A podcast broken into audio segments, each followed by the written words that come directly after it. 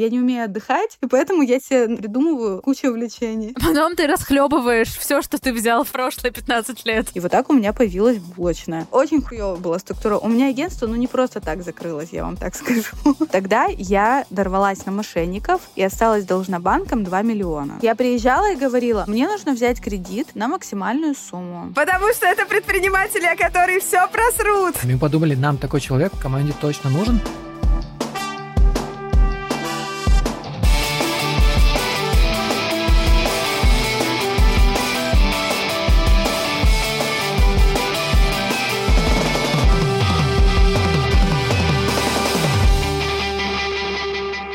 Всем привет, это подкаст «Совет директоров». Меня зовут Саша, со мной здесь Таня и Наташа, и каждую неделю мы говорим своим командам о том, что у нас Совет директоров. Но на самом деле мы встречаемся здесь, в нашем подкасте, для того, чтобы обсудить всякие сплетни, рефлексировать, рассказывать друг другу забавные истории, а еще иногда жаловаться на наши неудачи. Всем привет! Меня зовут Таня Пантелеева, я создательница агентства Doing Great. Мы занимаемся креативом, коммуникациями для разных брендов и разных проектов. Например, недавно закончили большой классный проект для Яндекс.Го, который называется «Дамы за рулем», про женщин-водительниц, и это классные аудиоспектакли, которыми мы супер гордимся. Всем привет! Меня зовут Наташа Олина, я хозяйка ларька. Ларек — это школа малого бизнеса, мы собираем предпринимателей предпринимателей вместе и помогаем им зарабатывать больше денег и жить свою лучшую жизнь. Все больше и больше гостей нашего подкаста в процессе разговора оказываются студентами ларька. И это очень прикольно. Факт. Такая небольшая пасхалка к нашему сегодняшнему гостю, но об этом чуть позже. Э, мой голос вы уже слышали. Меня зовут Саша Младинов, и я основатель подкаст-студии «Богема». Мы делаем подкасты для крупных бизнесов, брендов и предпринимателей, и блогеров. В общем, мы сделаем для вас самый лучший подкаст в мире. Приходите. Этот подкаст мы тоже сделали в нашей студии, за что я благодарен своей команде. I love you. Всем привет, меня зовут Алиса, и я управляющая студией подкастов Богема. Студии, которая сделала этот подкаст, получается. Еще раз, если вдруг вы не поняли. Все. Я не знаю, кто я по жизни, кроме как управляющая студией подкастов. Но на самом деле это не так. Мы об этом еще поговорим чуть позже. Тогда давайте мы сейчас быстро напомним вам про концепцию нашего сезона. В этом сезоне мы хотим рассказать о том, что не одними предпринимателями мир един. В целом, если вы классный, смышленный и хотите развиваться, у вас очень много путей, и это не только стать бизнесменом. Именно для этого мы зовем разных гостей с разными историями о том, как можно пройти путь становления, и надеемся, эти истории помогут вам определиться в своем нелегком пути. Сегодня у нас в гостях Алиса. Можно сказать, что она попала по блату? Нет, конечно. Мы позвали ее, потому что она идеально подходит под э, наш сезон, и мы хотим рассказать ее историю того, как м, она была предпринимателем, потом столкнулась с трудностями, которые она сегодня расскажет. Сейчас она работает нами, и кто знает, может быть, она потом еще раз пойдет в предпринимательство. Давайте начинать. У нас в подкасте есть такая негласная теория о том, что опыт бизнес-направления появляется в детстве. Вот мы, когда открывали этот подкаст, мы говорили о том, что в детстве у нас уже были какие-то предпосылки. Да, я помню. Мы были маленькими. Выпуск. Вспомни свое детство. Может, ты уже пробовал какие-то наклейки продавать или выступать, может, за деньги. Может, ты продавала объятия. Короче, я поняла, про какой ты выпуск говоришь. Я его слушала, и я тогда еще думала о том, а что вообще кого. У меня вообще был какой-то, ну, опыт. Я чем вообще вообще занималась-то в детстве? Продавала ли я что-то или нет? И, короче, я не смогла ничего вспомнить. У меня было такое, знаете, детство хорошей девочки. Я утром шла в школу, после школы я ехала на тренировки. Часам восьми вечера я возвращалась домой, делала уроки, ну, ложилась спать. Ну, собственно, вы понимаете, да, ни о каком предпринимательстве речи идти не могло. И я так где-то лет до 15 жила, пока не ушла со спортом. И потом я познакомилась познакомилась, ну вот знаете, со свободным временем я познакомилась, вот так вот правильно сказать. С жизнью, с временем на жизнь. Ну да, ну типа, знаете, я вот в 15 лет начала там с мальчиками знакомиться и все такое, а до этого, типа, у меня не было жизни, господи. Забрали детство у меня. Ну ладно, нет, это не так. А, я шучу. Э, в общем, когда у меня появилось свободное время, я стала интересоваться разными штуками, и тогда я открыла для себя онлайн-магазины. Тогда это был Ламода. И я такая, ну что-то мне это все не подходит. Типа, давайте что-нибудь другое. Я вот так познакомилась с Китаем, с Таобао, со всеми этими штуками. И... А сколько лет назад это было? Десять лет назад. А, угу. Ну, надо, кстати, дать контекст о том, что ты находишься на Дальнем Востоке а. и рядом с Китаем. Да, я нахожусь в Хабаровске, на Дальнем Востоке. Да, у нас тут Китай буквально через дорогу. Вот. Но я... Ну, ладно, это сыграло ключевую роль, потому что с того же Асоса это шло полтора месяца, с Китая это шло, типа, неделю. И я начала сначала просто, типа, наблюдать за этим всем, и познакомилась с девочкой, которая уже был, типа, свой магазин, назовем это так. Я начала ей помогать, а потом такая, а что это? Я сама могу. Я начала, короче, развивать группу ВК, и так вот началась моя предпринимательская деятельность. Короче, я вот начала в школе этим заниматься, переехала, когда в соседний город на учебу, я продолжила и как бы монетизировала эту историю. Собственно, на это я и жила в универе по большей части. Mm. Так что у меня вот эта вот предпринимательская О каких деятельность... Идет, идет речь? Слушай, я себе на первом курсе купила iPhone сама. Опа. За наличку. Это был какой iPhone? Пятый, по-моему, или 5S. Тогда я и поняла, что я никогда не буду работать в найме. Получается, ты вообще не работала Но, как в найме? говорится, никогда не говори никогда. Работала.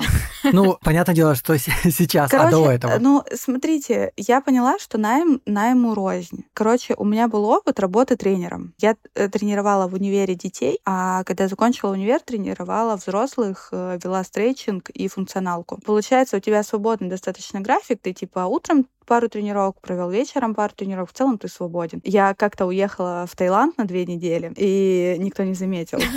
Ну, потому что я была еще и координатором групповых программ. Я составляла расписание, я сдавала отчеты, и меня там все подхватили, и начальство вообще ни сном, ни духом. Что вообще кого? Один раз меня позвали на планерку, и я такая, блин, слушайте, я себя так плохо чувствую, давайте я через недельку приду. Это ты не выкладывала фотки из Таиланда? Нет, я их выкладывала уже потом. Сильно потом ну, в чтобы, новогодние типа, ну, праздники. не прикопаться. Да, и я такая. И я тогда типа такая, ну, норм. Меня это вполне устраивало. Но когда я работала прям в офисе, у меня был такой опыт, где-то полгода примерно я проработала, это была жесть. Ну, типа, для меня вставать куда-то к 9 утра, сидеть весь день, это в основном имитация бурной деятельности, это жесть была. И по итогу, короче, я через пару месяцев поняла, что я могу как-то, ну, не то чтобы давить на руководство или там манипулировать, ну, короче, я начала просто выполнять свою работу за каких-то там 4 часа и говорит, ну, слушайте, я поехала к клиентам, я не вернусь. Я, типа, часа в три дня уезжала из офиса, а потом я говорю, слушайте, я вот опаздываю всегда, ну, вот, типа, я стабильно не в 9 приезжала, а там в 9-10. И я говорю, слушайте, я опаздываю, давайте я к 10 буду приезжать, все равно все первый час чаи гоняют, завтракают. А я говорю, приезжаю, я Офисная сразу работать рутина. сажусь. Ну, типа, у меня как бы нет проблем с каким-то там самоконтролем, мне не нужно там с кем-то базарить постоянно. Я реально приезжала и садилась работать. И они такие, ну ладно, окей. И все. А потом я еще начала единственное в отделе приносить деньги компании. И тогда вообще, типа, сказали, Алис, да, вообще делай, что хочешь. Главное, чтобы продолжала деньги зарабатывать. Кстати, хотел сказать касательно офисов. Вот у нас, например, в Богеме нет офиса, да, как ты понимаешь. И мы все работаем удаленно. Но, короче, у меня была недавно мысль про то, что если бы был офис, я бы, наверное, повесился. В плане того, что сейчас большинство, ну, большую часть моей работы составляет то, чтобы принять решение, дать какие-то указания, правильно настроить людей. Короче, по факту общение с людьми. Но это не занимает, типа, весь процент э, моего дня. А если ты сидишь в офисе, я не понимаю, начальники вообще, они как бы там не сходят с ума, что они делают целыми днями в офисах? Типа, я не понимаю реально. Ну, тебе же не обязательно ходить в офис каждый день. Ну, в смысле, что если, конечно, ты хочешь построить корпорацию, где ты стоишь... Как начальник, ты не можешь. С ножом с 9 утра, типа, и пыряешь им тех, кто опоздал на одну минуту, то такая функция, наверное, Просто возможна. когда я работал в офисе, даже вот э, в предыдущем моем найме, там как бы генеральный директор довольно часто был в офисе. Ну, окей. Просто такой вот маленький автоп. Вот когда я работала тренером, я начала писать тексты, ну, копирайтером быть. А как это вообще все складывалось? Я просто сегодня как раз читала, искала про тебя информацию в интернете, и, типа, это все очень разные какие-то увлечения и мысли. Как это, как начиналось это обычно? Блин, ну вот тренерство выросло из того, что я занималась художественной гимнастикой, у меня КМС по художественной гимнастике, и когда я переехала в Хабаровск, ну, то есть в соседний город, искали тренеров, тренеров, как правильно, господи. Никто не знает. А, да, никто не знает. Напишите в комментариях, как правильно. Ужас. Э, искали тренировать детей, мне такие, ну, Алис, типа, у тебя есть КМС, давай погнали. И детей тренировать надоело, я ушла тренировать взрослых. Пока тренировала, я очень люблю читать книги. Ну, типа, прям всю жизнь у меня так было. И я свои мысли выгружала в Инстаграм, ну, просто в постах. И на меня девочка была подписана, которая у меня тренировалась. И она мне говорит, Алис, классно пишешь, иди ко мне в агентство. Uh-huh. Я такая, а, давай. Я начала писать для нее и поняла, что Инстаграм прикольная история. Мне говорят, веди аккаунт зала, в котором ты работаешь. Я такая, ну давайте. Она всему говорила да. Ну, ну да, ну типа, а что, время свободно. Видите, проблема в свободном времени. Я не умею отдыхать, и поэтому я себе вообще придумываю кучу увлечений. Когда первые 15 лет у тебя нет свободного времени, потом ты ищешь, как его бы занять. Потом ты расхлебываешь все, что ты взял в прошлые 15 лет. И кем ты стал. Блин, вот что мне надо было сегодня с психологом обсуждать. Я стала, короче, в этом развиваться, а потом у меня начались проблемы со спиной, и я не смогла тренировать людей, ну, просто физически. И меня позвали в этот, ну, это типа сетка фитнес-клубов, позвали маркетологом, ну, как на направление SMM. Я еще там немножечко прокачала скиллов. Это вот первый мой опыт работы в найме именно в офисе. Я продержалась uh-huh. месяц, не знаю, каким образом, потому что я ездила на другой конец города к 10 утра. А, я вспомнила, как я выдержала. У меня был классный начальник, мы с ним стендап американский сказки смотрели целый день. Надо было только приехать. Это, если что, не я. Да, да, да, надо было только приехать. Ты, Саша, спрашивала, что начальники делают на работе. Вот надо как-то занимать свое время. Да, у меня, у меня даже, кстати, фотки где-то есть, как мы это все смотрим. И вечером я уезжала домой, а потом меня уволили. По поводу начальников мы же уже поняли, что они пьют кофе и забирают деньги из кассы. Не снимая а. пальто уличного. Не снимая пальто, да. Блин, я не сталкивалась с таким начальником. Да, это локальный мем, это локальный мем предыдущих выпусков. Ну все, ладно. И меня, короче, уволили, потому что там вообще в целом чел, который держал эту сетку с прибабахом, ну, типа, мне реально казалось, что у него шиза, и не только мне. И он мне в какой-то момент звонит лично и говорит, Алиса, здравствуйте, я тут подумал, мы больше не будем с вами работать. Я говорю, а почему? Он такой, ну, я так решил. И все, и кладет трубку. Я такая, ну, ну ладно. А у меня уже на тот момент были какие-то проекты по SMM небольшие, но именно в тот момент у меня все отвалилось. Вообще, у меня остался один проект, что там, по-моему, за 15 тысяч. Ну, типа, у меня квартира, по-моему, я снимала за 20. На чем мне жить вообще? И я стала искать работу, и вот устроилась в консалтинговое агентство. Они открывали направление маркетинга и SMM для клиентов. Собственно, там я вот проработала полгода, там выросла, именно научилась работать с командой, научилась работать с подрядчиками, подрядчиками. И, собственно, я оттуда уволилась, бахнул ковид прям сразу. Угу. И я все равно открыла агентство, потому что, ну, как раз-таки а все как агентство? Вот как это... Да, расскажи тоже... подробнее процесс. Да. Ну вот, короче, работая в найме, у меня параллельно все равно были проекты. И так как я работала в найме, и там было, типа, по-моему, критическое такое, что для меня было, это 7 проектов, и, и плюс еще, типа, проекта 4 на аутсорсе условно. Я начала подтягивать к себе людей, там, помощницу, таргетолога, дизайнера. И в какой-то момент у меня образовалась команда. И стали выходить на меня не просто какие-то местечковые ребята, типа там букетная какая-нибудь или бар, а, ну, покрупнее ребята, и которым нужно было уже, вот, знаете, заключить договор, выставить счет, вот это вот все. И я такая, ну, значит, надо открывать ИП, надо, типа, формировать агентство. И вот так у меня появилась булочная. Почему булочная? Потому что я подружке пишу, говорю, мне нужен сайт. Она такая, какое название? Я говорю, ну, я не знаю. Она такая, ну, пусть будет булочная. Я говорю, ну, пусть будет булочная. И все. Очень классное название. И вот так да. появилось агентство, и получается, после этого у тебя было ощущение, что все, весь мир перевернулся, и все, что ты думала о начальниках, типа... Кстати говоря, нет. Нет? Ты была фаундером, ты была руководителем, какая у вас вообще была там структура, типа, внутри? Херовая была структура. А тут можно материться, кстати говоря? Да, можно. Очень хуёвая была структура. У меня агентство, ну, не просто так закрылось, я вам так скажу. Ну, типа, я была очень сильно в операционке. У меня хотя были достаточно сильные менеджеры. То есть их там не приходилось контролировать и так далее. Но им не хватало скиллов. Э, скиллов не только в маркетинге, но и вот, знаете, просто обычно пообщаться с клиентом, объяснить ему что-то простым человеческим языком. Вот этого им не доставал. Но я их по итогу более-менее подтянула, и потом оказалась вся проблема в том, что я в какой-то момент задолбалась, ну, потому что я очень много чего разруливала сама. В какой-то момент я такая, все, мы не берем клиентов. И а сколько у вас при... было человек? Ну, человек 10, наверное. У меня был кто-то здесь под боком со мной, кто-то был ближе к Москве, потому что проектов э, на Москву, Питер особо не было, ну, там, может, два-три, и особо людей там держать не было смысла. Мы перестали брать клиентов, потому что я устала. А потом я такая, все, я вернусь с новыми силами. А с новыми силами я не вернулась, потому что у меня случился кассовый разрыв в 100 тысяч. Потому что я, короче, деньги научилась считать в одном месте, в ларьке. Но было слишком поздно.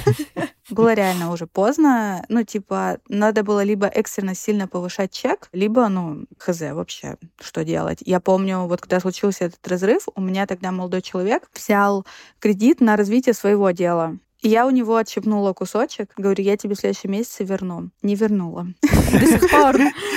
Э, нет, уже вернула, но там уже он уже 300 раз другим занялся, так же, как и я. И у меня получился, случился этот кассовый разрыв. Я начала это все пересматривать, пересчитывать, э, смотреть маршинальность и поняла, с какими проектами я хочу работать. Э, подняла чек. Февраль 20 какого он года был? 22 И у меня крупные клиенты, с которыми я должна была вот уже под подписаться и начать работать, сказали, Алис, мы на стопе. Ну, логично, угу. федеральные ну, компании. Все замерли, да. И я подождала месяц, у меня отвалились мои мелкие ребята, а, и на второй месяц, там, на апрель, получается, я уже просто проводила дни в слезах в осознании того, что, ну, надо закрываться. Ну, типа, у меня нет варианта, потому что у меня из-за того, что был кассовый разрыв, потом еще случился, как это называется, вы знаете, когда кредит берут э, не в банке, а вот тебе на оборотный, оборотный кредит, по-моему, это называется. О боже, я такого даже не знаю, что это. Эх, какое местечко для интеграции точки. Хорошенькое. Сегодня у нас в интеграции... А, сейчас сами узнаете. В общем, если говорить о решениях, которые очень сильно на меня повлияли, то одно из них — это сменить постоянное место жительства на путешествие по разным странам. Вместе с моей женой, Кристиной, мы в 2021 году собрали чемоданы и поехали в свою первую страну — Грецию. И на самом деле я опасался, что я буду чувствовать себя в разных странах не так, как мы привыкли чувствовать себя в нашей уютной, классной квартирке. И мне было страшно, что мы не найдем того же комфорта в своих путешествиях. Но оказывается, оказывается, я ошибался, потому что за время путешествий у нас уже выработался определенный алгоритм, что нужно сделать в новой стране, чтобы чувствовать себя по кайфу и комфортно. И первое и самое важное – это найти классное и подходящее жилье. Сегодня мы хотим посоветовать сервис, который упростит вам подбор жилья в путешествиях по всей России. Отелло – это сервис бронирования отелей от 2GIS. В нем вы найдете самые разные варианты, чтобы остановиться в новом городе, от уютных студий и отелей на пару ночей до купольных отелей в горах и глэмпингов на берегу озера. С Отелло ваши путешествия не будут дорогими, но будут комфортными и безопасными. Сервис гарантирует заселение, а это значит, что если вдруг что-то пойдет не так, команда придет на помощь и переселит гостя в отель такого же класса или даже классом выше. Также в Отелло часто можно найти скидки и акции для пользователей. Надо посмотреть фильтр «Эксклюзивные скидки». А специально для наших слушателей есть промокод «Совет», который дает 10% скидки от любой суммы при первом бронировании в Отелло. Вообще, сменить обстановку на выходные можно даже в своем городе, если вы устали. Это знак, что можно, например, снять отель, выключить уведомления и провести выходные с собой и с близкими. Можно даже сделать вид, что ты вообще турист в своем городе и пойти на экскурсию. Ждем фотки ваших отдохнувших лиц в телеграм-канале подкаста, а пока возвращаемся в наш выпуск. О боже, я такого даже не знаю. Что это? Короче, это когда тебе дает э, банк, он видит, какая у тебя оборотка постоянная, и он, он тебе дает эту сумму денег. И угу. вот я ее взяла с учетом того, что я выйду на вот эти проекты, и я ее закрою быстренько. Но по итогу я осталась без проектов, с закрытым агентством, с долгами по зарплате, с долгами по вот этому оборотному кредиту. Я все еще была должна парню. То есть это были деньги не на меня, это были деньги на мой бизнес. У нас сразу была договоренность, что эти деньги я верну. Ну и плюс налоги, страховые взносы, само собой. А как ты вообще себя в этот момент чувствовала? Что с тобой происходит? Ты так сейчас спокойно рассказываешь, без э, каких-то... Без кома в горле даже. Да, да, я, да, я, спокойно. была, я была в ахуе. Так спокойно. Я... Слушайте, наверное, надо вернуться на год назад. Ну, не сейчас, а вот сейчас, получается, на два года назад. Но за год до закрытия. Причем практически ровненько. Тогда я дорвалась на мошенников и осталась должна банкам 2 миллиона. О боже, что? Ну, такой ма- маленький пропуск был сегодня. Нюанс. Но это же не про бизнес. Нет, почему? Это про факапы. Я думаю, что мы любим рассказывать про факапы, и твои факапы нам было бы интересно узнать. Но это, мне кажется, очень сильно влияет на моральное состояние. Если ты должна 2 миллиона, и у тебя еще дополнительно какие-то неудачи, то это явно э, одна история. Подожди, вот, а вот эта история, она произошла до того, как ты закрыла агентство или после? У тебя еще Это было, было до того. было агентство. Это было за год, это было за год до закрытия агентств. Это, кстати, реально связано с предпринимательством, именно когда ты сам все делаешь. Я помню, как это все случилось. Я проводила съемку, и у меня как раз вот дни вот этих всяких зарплат, налогов, всякой этой херни, куча платежей. И я еще за пару недель до этого наконец-то привела в порядок все свои финансы, собрала все в одну кучу, рефинансировала это все в одну Мгм. в один кредит и поняла, что я типа за пару месяцев сейчас его закрою, и я останусь наконец-то без долгов. И тут мне звонят, и типа, здравствуйте, система, или как ее, служба безопасности, а, там. И они мне как раз позвонили, типа, вот служба безопасности вашего банка. И вот вы оставляли заявку на кредит, а вот номер телефона. И я такая, представляете, в такой суете. У меня съемка закончилась, мне еще надо фотографу деньги перевести. Мне тут говорят, Алиса, давай быстрее уходи, время закончилось. И я такая, да, да, да, да, да. Что, следователь, что? Еще вот две недели назад я с этого же банка там рефинансировала все. То есть как бы пазл в целом сложился. И они говорят, там, на ваше имя оставляют заявки, забирают деньги, поэтому вы должны их снять и переложить на безопасный счет. Настолько, блядь, безопасный, что даже ты не можешь оттуда деньги вытащить. Давай, подожди, расскажи, вот что в процессе было вот в А, мне так больно. Знаете, они давят на вот эту вот э, «никому не рассказывайте», есть статья о неразглашении, «никому нельзя знать», «вы сейчас одни». И они прям нормально так подсаживаются на ухо. Они два дня Хорошо на мне обрабатывают, сидели. да? Очень. Два дня. Они вели себя, как моя цыганка, которая от- отобрала Да. у меня все в 2014 Короче, году. но меня эта ситуация много чему научила. Я, наверное, поэтому так спокойно сейчас обо всем рассказываю. У тебя съемка Да. заканчивается, у тебя там какие-то дела и так далее. Тебе звонит служба безопасности вашего банка. Говорит, И что... просто Да. под руку начинают тебе Говорят, говорить. типа. что у тебя там какие-то странные операции, тебе срочно нужно сделать Не что? Странные операции. Говорят, на ваше имя берут кредиты. Ага. А ты такая, а ты Вот. такая после всех своих кассовых разрывов и рефинансирования такая, нет, только не кредиты, да. Еще да». Один нет, спасибо. Да, и я такая, так, подождите. И я, короче, они мне говорят, сейчас мы вас свяжем вам, э, со следователем, и он будет с вами, типа, разбираться. И все, и начинается, он мне звонит и говорит, надо в этот банк, я вижу заявка вот в этом банке, я вижу заявка вот в этом банке. Поехать мне предлагают банк. поехать в банк и забрать эти деньги. Забрать и деньги? перевести их на безопасный счет. А что ты говорила? Что ты говорила в банке? Мне сказали, там было два условия. Я не должна была класть трубку, то есть они должны были слышать весь разговор. Почему им Охереть. это нужно было? Потому что утечка данных якобы, и что, скорее всего, это в самом банке утечка. И если я в банк приду и скажу, что типа, А. чуваки, Это прям теория заговора, что рептилоиды вокруг вообще Жесть! заговорились вместе с всеми банками. Охереть, охереть, вот эта схема реально. да, и вот, и они такие типа, нам нужно Типа они прослушать. дол- должны найти крота, крота в банке. Да, да, и нам нужно Охереть. прослушать Она- поэтому они тебя всё. на детектив подсадили, что ты внутри специальной операции, так называемой. Да, да. И поэтому мне нельзя было рассказывать, потому что я типа рассказываю данные операции условно. Вот. Мгм, Ты Офигеть. говорила там что? Ты говорила, здравствуйте, у меня оформлена заявка, вот мой паспорт, и надо снять деньги. То я есть ты- приезжала и говорила, мне нужно взять кредит на А. максимальную сумму. Вот. Трэш. Вот так это было. Подожди, и вот Короче. ты приехала в каждый, тебе везде одобрили? То есть у тебя настолько была классная... Нет, кстати, знаете что? Знаете, в чем была подстава? Э, слава богу, не во всех банках мне одобрили. И вообще-то из-за того, что я была ИП, мне вообще не должны были ничего одобрить. ИПшников банки не любят. Но они не Мгм. дают им кредиты, ипотеки. Мне же просто на полтора миллиона. Потому что это предприниматели, которые все просрут. Да. И- но мне почему-то дали полтора миллиона. Сколько банков, сколько кредитов в итоге тебе? Сколько ты объе... Какая конверсия была? Сколько ты объездила банков и сколько тебе дали Где-то кредит? где 50%. Ага, ага. Мгм. Вот. Ну, где-то банка 3 или 4, по-моему, мне одобрили. Была еще кредитка.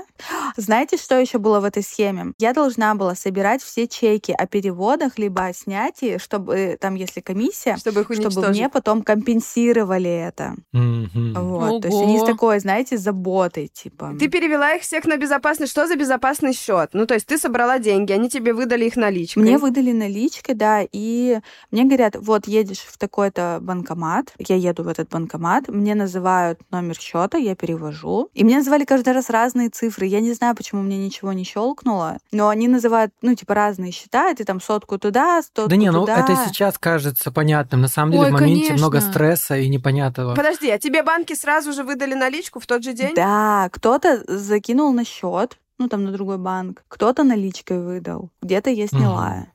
Вот, и я переводила, вот я вам говорю, и два дня они на мне сидели, я в первый день переводила часть денег, и второй день часть денег. И... И когда я поняла, что что-то не то, я позвонила вот на эту горячую линию, и потом позвонила парню в слезах, и мы поехали в полицию для того, чтобы писать заявление. И мне просто, я, короче, я была в шоке конкретном.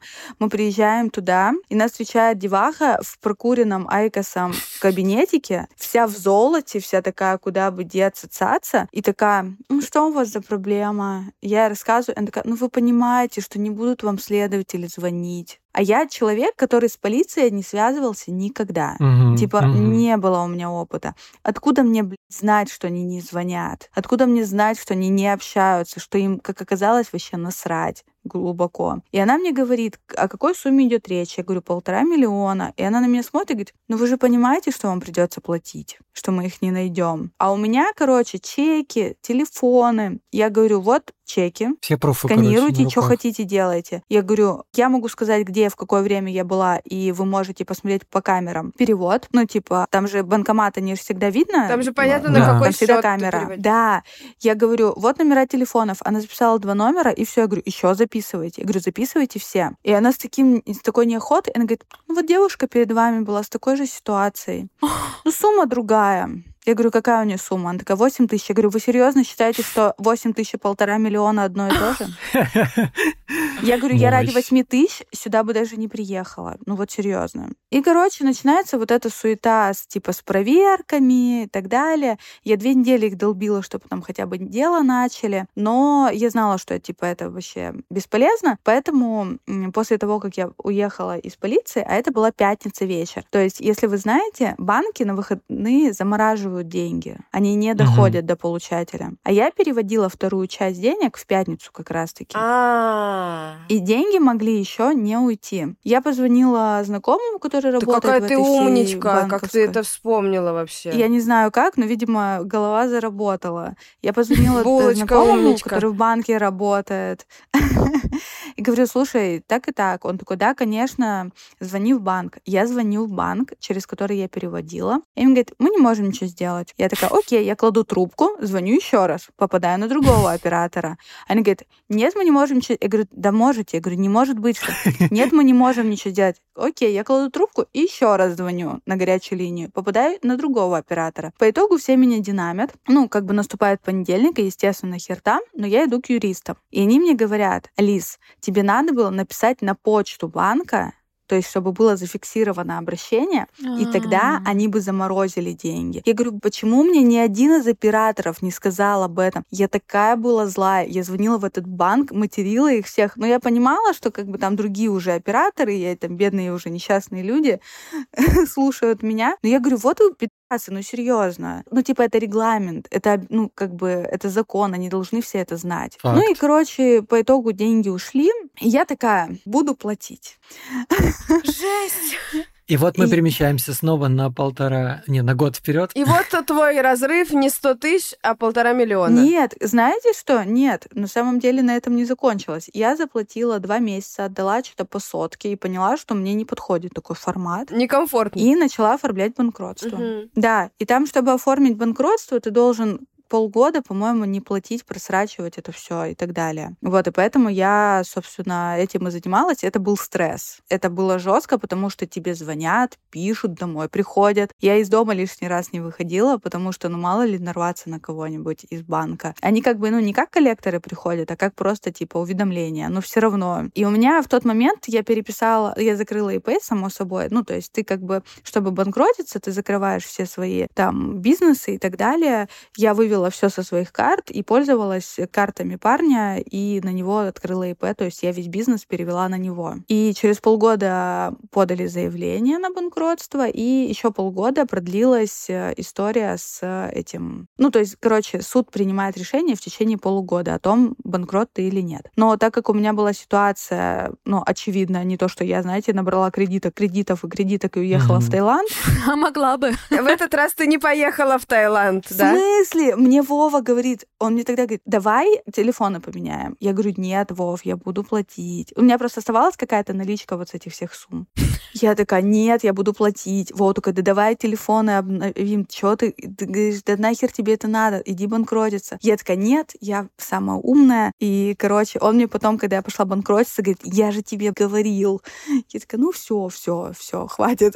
Но, кстати, знаете что? Сейчас уже эта процедура сильно сложнее, потому что появилось много вот таких ребят, которые набирают э, кредитов, уезжают в Таиланд и потом банкротятся. Вот поэтому не советую. Плюс это очень нервно, я не знаю. Я очень много здоровья потеряла вот в эти вот полгода, когда к тебе банки как к себе домой ходят. Можно вот мы сейчас вот этот момент уточним, как на тебя повлияла сама по себе процедура банкротства? Там же, например, нельзя что-то юрлицо, по-моему, заводить, нельзя больше брать кредитов, Да. нельзя... Что, что там еще, как бы, какие на тебя наложились ограничения вообще? на- Как твоя жизнь, по идее, поменялась? Самое большое ограничение было, когда, типа, я не могла, мне заблокировали все счета, вот, и Мгм. вообще, по-хорошему, если деньги туда приходили, то мне бы выдавали какой-то, вот знаете, прожиточный минимум. Поэтому деньги туда не приходили. Это было, ну, типа, супер неудобно. А что касается последствий, у меня, я три года не могу открывать ИП, я не могу быть учредителем ООО, не могу брать кредиты. Вообще я могу брать кредиты, но когда я прихожу в банк, я должна оповещать, что я банкрот, и они уже принимают решение, давать мне кредит или нет. Но по факту я, вот знаете, в черном-черном городе, в черной-черной комнате был черный-черный список, и вот в этом черном списке я.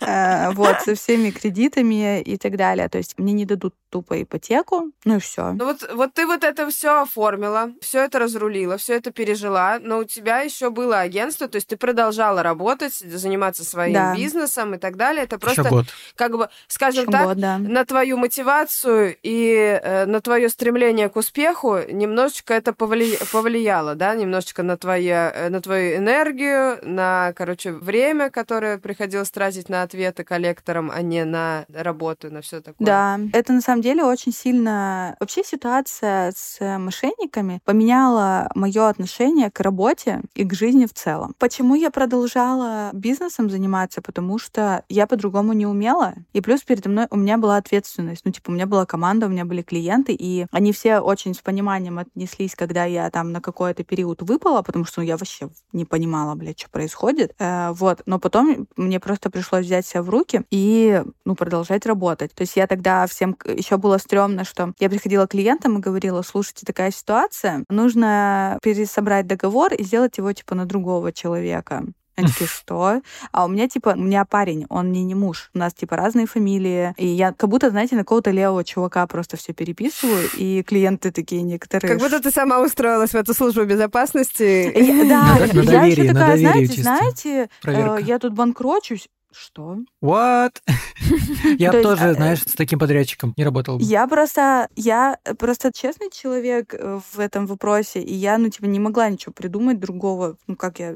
Я поэтому честно приходила и говорила, слушайте, чуваки, ну так, но у меня ни один клиент не ушел. Круто. У меня практически все клиенты по итогу, ну вот, которые в тот период были, они до закрытия со мной были. Давай перенесемся в момент, когда, получается, у тебя уже решение действительно вот закрыть свое агентство Да, булочное. почему ты, почему ты, когда это было, почему ты решила? Как вообще? Ну почему, я так понимаю, из-за кассового разрыва и из-за всех долгов, и все навалилось, или как? Короче, у меня были обязательства денежные, которые я не могла закрыть в агентстве. А если бы я продолжила его держать открытым, они бы росли. Ну, то есть э, Зарплаты? продолжили бы зарплаты, налоги и так далее. Я так понимаю, просто у тебя вокруг собралось типа а, полтора миллиона долг, долг по ИП, тебе нужно быть банкротом, подаваться, закрывать ИП, а еще и ковид. Подожди, нет, я в ковид открылась. А, окей, окей. Ну Да, хорошо. Но ковид еще был. плохо. Плюс-минус. Плюс-минус. Ну, кстати говоря, вот ковид мимо меня просто пролетел. Против стресса, просто вообще, знаете,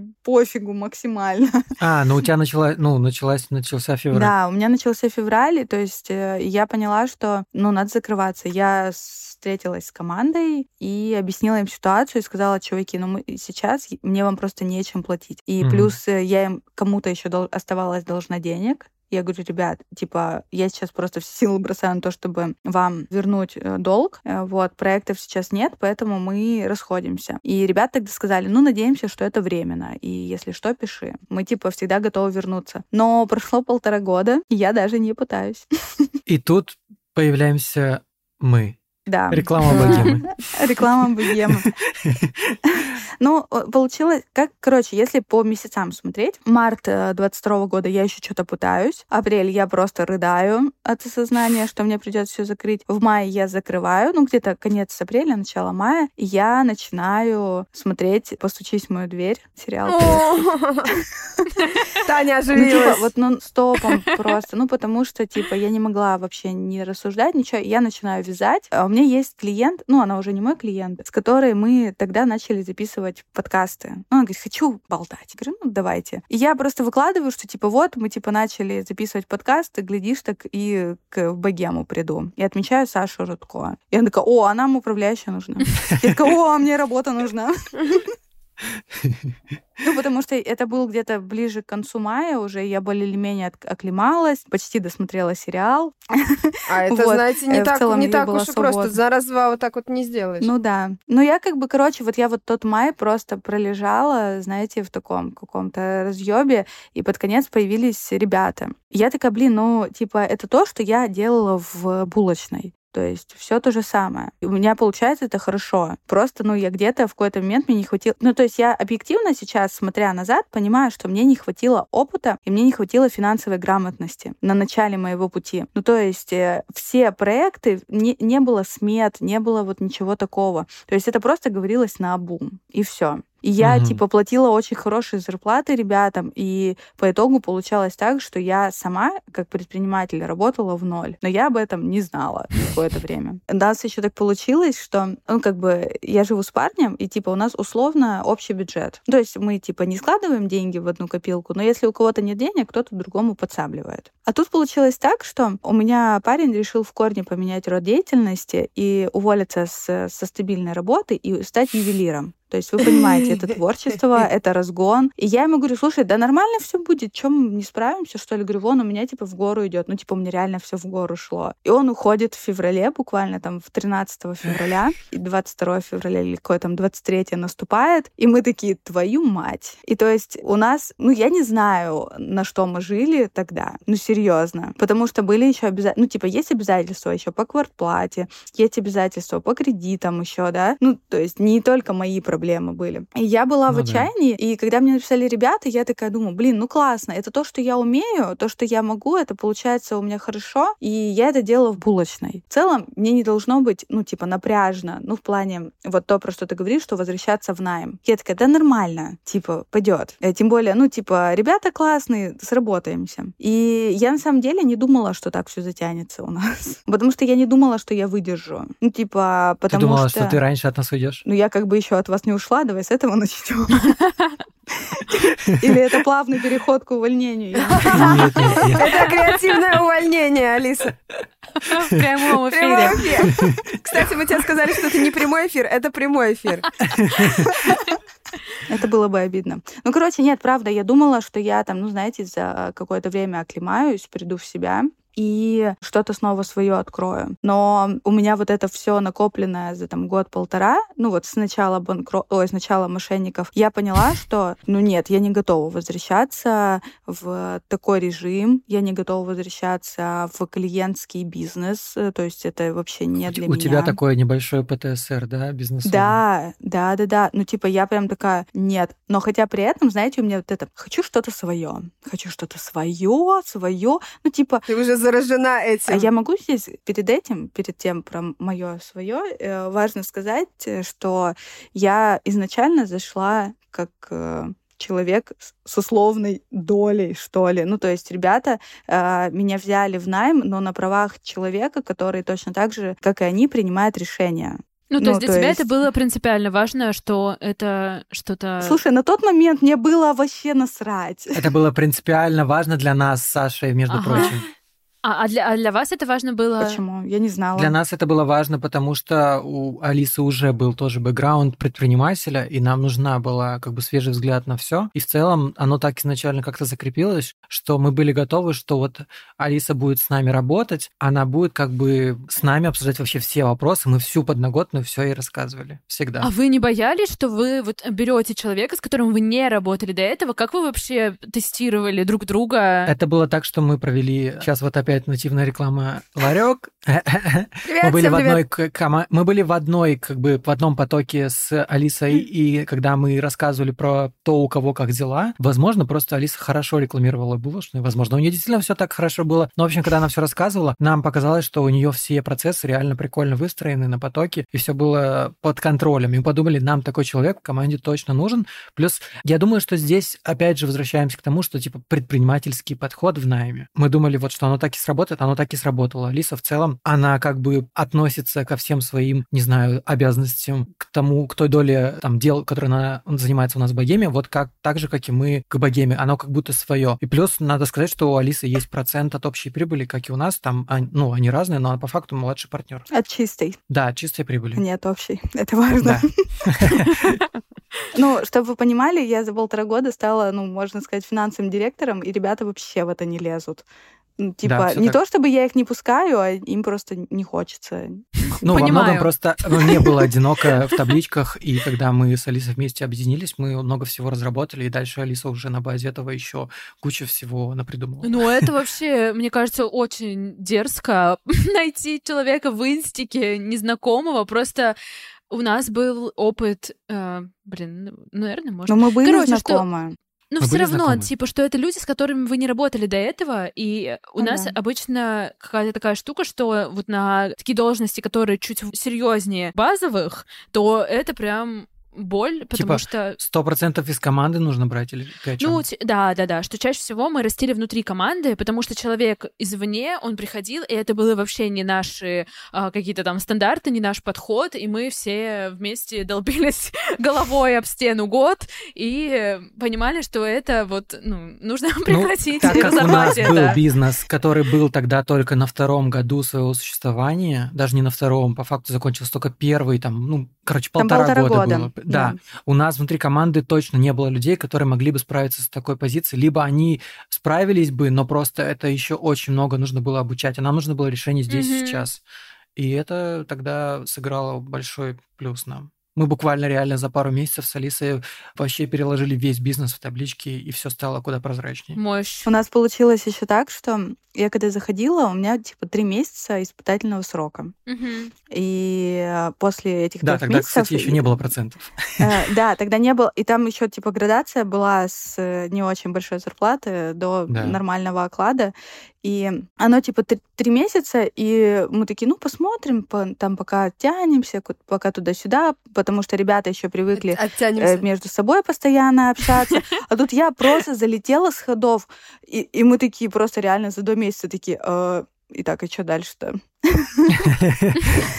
И все, ну, чутка затормозили, и потом уже, ну, в нормальный, адекватный режим влились. Хотя, ну, я не знаю, как ребята, но я не ожидала, что так быстро получится, потому что, учитывая, что я там до этого полгода находилась в каком-то разъебе, и что я ворвусь сразу во что-то новое, ну, шансы были малы. Возможно, сыграло то, что мы не знали всего этого бэкграунда, даже то, что сейчас, вот что вы понимали, слушатели, говорит Алиса, я не знал этой истории, поэтому мне также было интересно слушать ее, и я такой, вот, что, серьезно? Поэтому как бы у нас были вполне адекватные ожидания того, что у нее уже был свой бизнес, у нее что-то было, и она точно понимает, как это работает. Вот и Блин, все. очень круто. Это судьба, получается? Получается.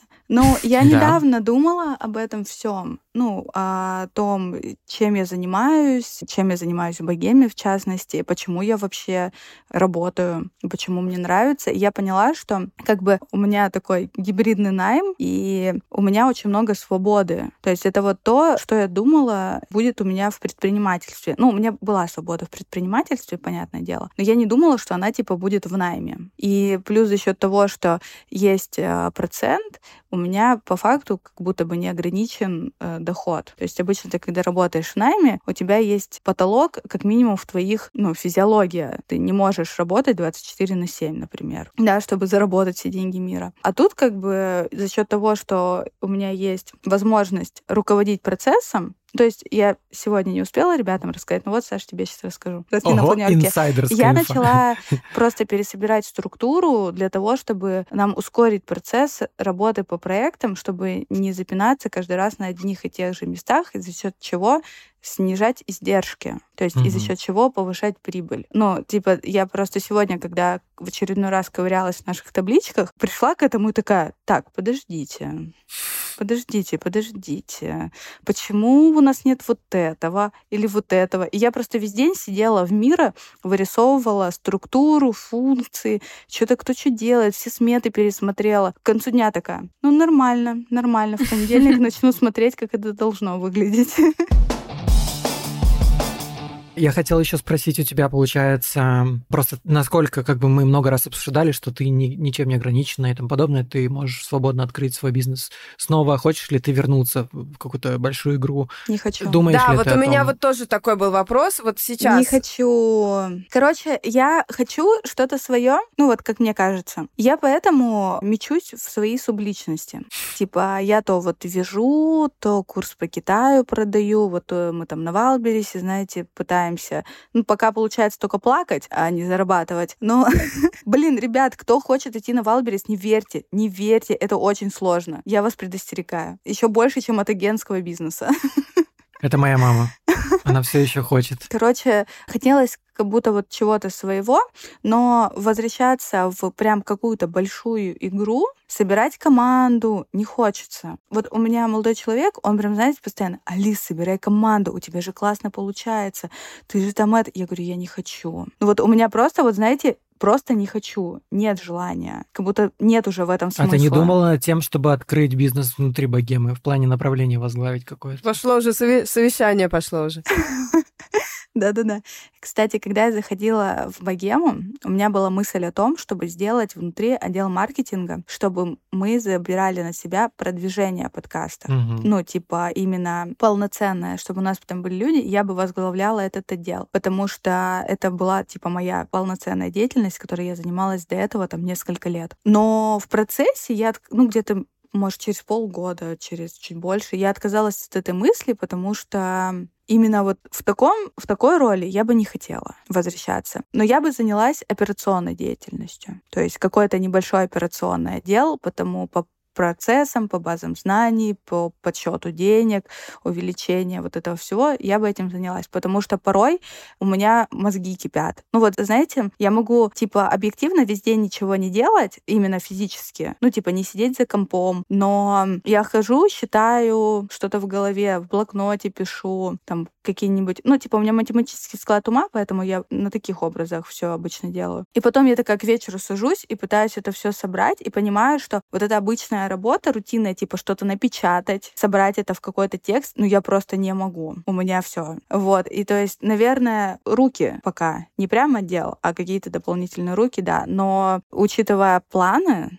наши, богемовские. Я думаю, мы однажды придем к отделу. Я знаете, что тут, э, я знаете, что тут вижу? Такую интересную тенденцию. И на базе вот нашего сегодняшнего разговора, и вспоминая какие-то истории своих э, знакомых и друзей, которые успели в своей жизни позаниматься бизнесом, а, схватить какой-то успех и, и так далее, и потом разочарование, и вернуться в найм, вот те люди, которые имеют опыт в предпринимательстве, даже если они принимают потом решение все-таки от этого отойти и прийти к какой-то большей стабильности или там стать частью команды, они уже, у них уже это зерно посеянное, они вот в любую команду, в которую они приходят в найм, они приносят вот этот предпринимательский подход, и получается, что как бы с одной стороны ты можешь э, принимать какие угодно решения в своей жизни, ты можешь делать, делать что угодно, менять направление сколько угодно раз, это действительно позволено, ты живешь свою жизнь, никто тебе не указ. Но если ты уже побыл предпринимателем, то как будто бы твоя структура твоего сознания меняется, и в дальнейшем, чем бы ты ни занимался, ты уже к любому делу относишься как, как предприниматель. Получается, что вот этот вот любой опыт собственного дела, дальше, если он тебя не приводит к каким-то невероятным оборотам и прибылям и к громадным корпорациям собственным, он тебя приводит к тому, что ты становишься наиболее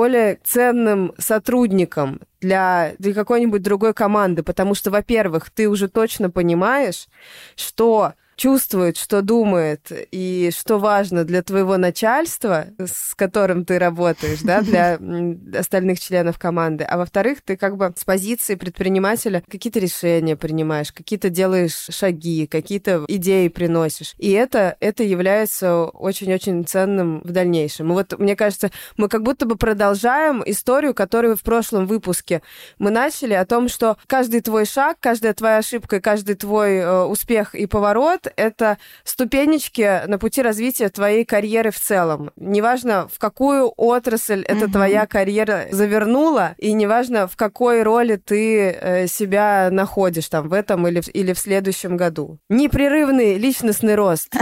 Голосуйте за непрерывный личностный рост. Все мои субличности собираются в, это, в одну большую субличность и становятся суперсотрудником для богема. Суперсотрудник. Я же вам забыла рассказать то, что у меня, ну вот, типа, ребята меня не ограничивают в том, что, ну, типа, я могу там на стороне что-то делать. Я летом попыталась поработать, меня позвали в еще одно агентство, тоже, например, на такую же должность, примерно на такие же там деньги, условия. Я проработала два месяца и такая... Ты не можешь работать 24 на 7, говорила Алиса. Да, я такая, нет, я просто в какой-то момент у нас был как раз звонок с ребятами, я прихожу и говорю, ребят, все, я все, я туда уволилась, теперь я только с вами. Я говорю, я так не могу. Выбор был сделан в пользу нас. Это, это, кстати, вопрос, ну, типа, то, что найм найму рознь. Ну, то есть там были такие же условия, там была примерно похожая специфика. Но там я не смогла, а здесь смогла. Поэтому спасибо вам большое, что позвали. Я полтора года ждала, пока меня позовут куда-нибудь в этой студии подкастов. Спасибо большое, что ты пришла и рассказала нам эту историю. Потому что, кстати, мне кажется, сотрудник с предпринимательским подходом тоже не начальник, который себя выбирает такого сотрудника, он тоже должен быть готов к тому, чтобы... К тому, что птичка из клетки может и выйти. Нет, нет, к тому, чтобы общаться и работать с самостоятельными людьми, у которых на каждое, на каждое мнение есть э, свое собственное мнение, мнение. и да, аргументация. Да, кстати, это... это тоже надо быть как бы и готовым, и образованным, и проработанным, и достаточно э, уверенным и сильным и принимающим с точки зрения именно а, учредителя или там э, директора, который к себе угу. принимает такого сотрудника с таким вот бэкграундом и с таким опытом. Это потому что, да, ты уже не скажешь. Ты ничего не знаешь, сейчас тебе расскажу, уже не да, скажешь. Да, да, да, да, Ты, ты, не, ты уже не скажешь, просто, за, просто, просто, как это, закрой рот и ешь суп, да. Просто сделай вот так, как я говорю, так тоже не скажешь. Мыть руки, делать уроки и спать. Спасибо большое, Алиса, реально было супер интересно. Спасибо, что рассказала. Жесть, ты сильная. Алиса, Алиса, Алиса, спасибо тебе большое. Это очень интересно. Это очень интересная и важная история в копилочку нашего четвертого сезона. Спасибо тебе, что ты поделилась, и что ты поделилась своей историей, своими ощущениями вот так вот честно. Я думаю, что это очень будет полезно послушать нашим, нашим слушателям. Ребята, ставьте, пожалуйста, нам звездочки, лайки, пишите комментарии, пишите нам комментарии в Телеграме, там будет кружочек от Алисы. Приходите слушать наши, наши разгоны, там да. мы обсуждали Хэллоуин и тыквенный спас. Спасибо вам большое, что позвали. Мне очень приятно. Ура! Ура! Пока-пока! Всем пока! Пока!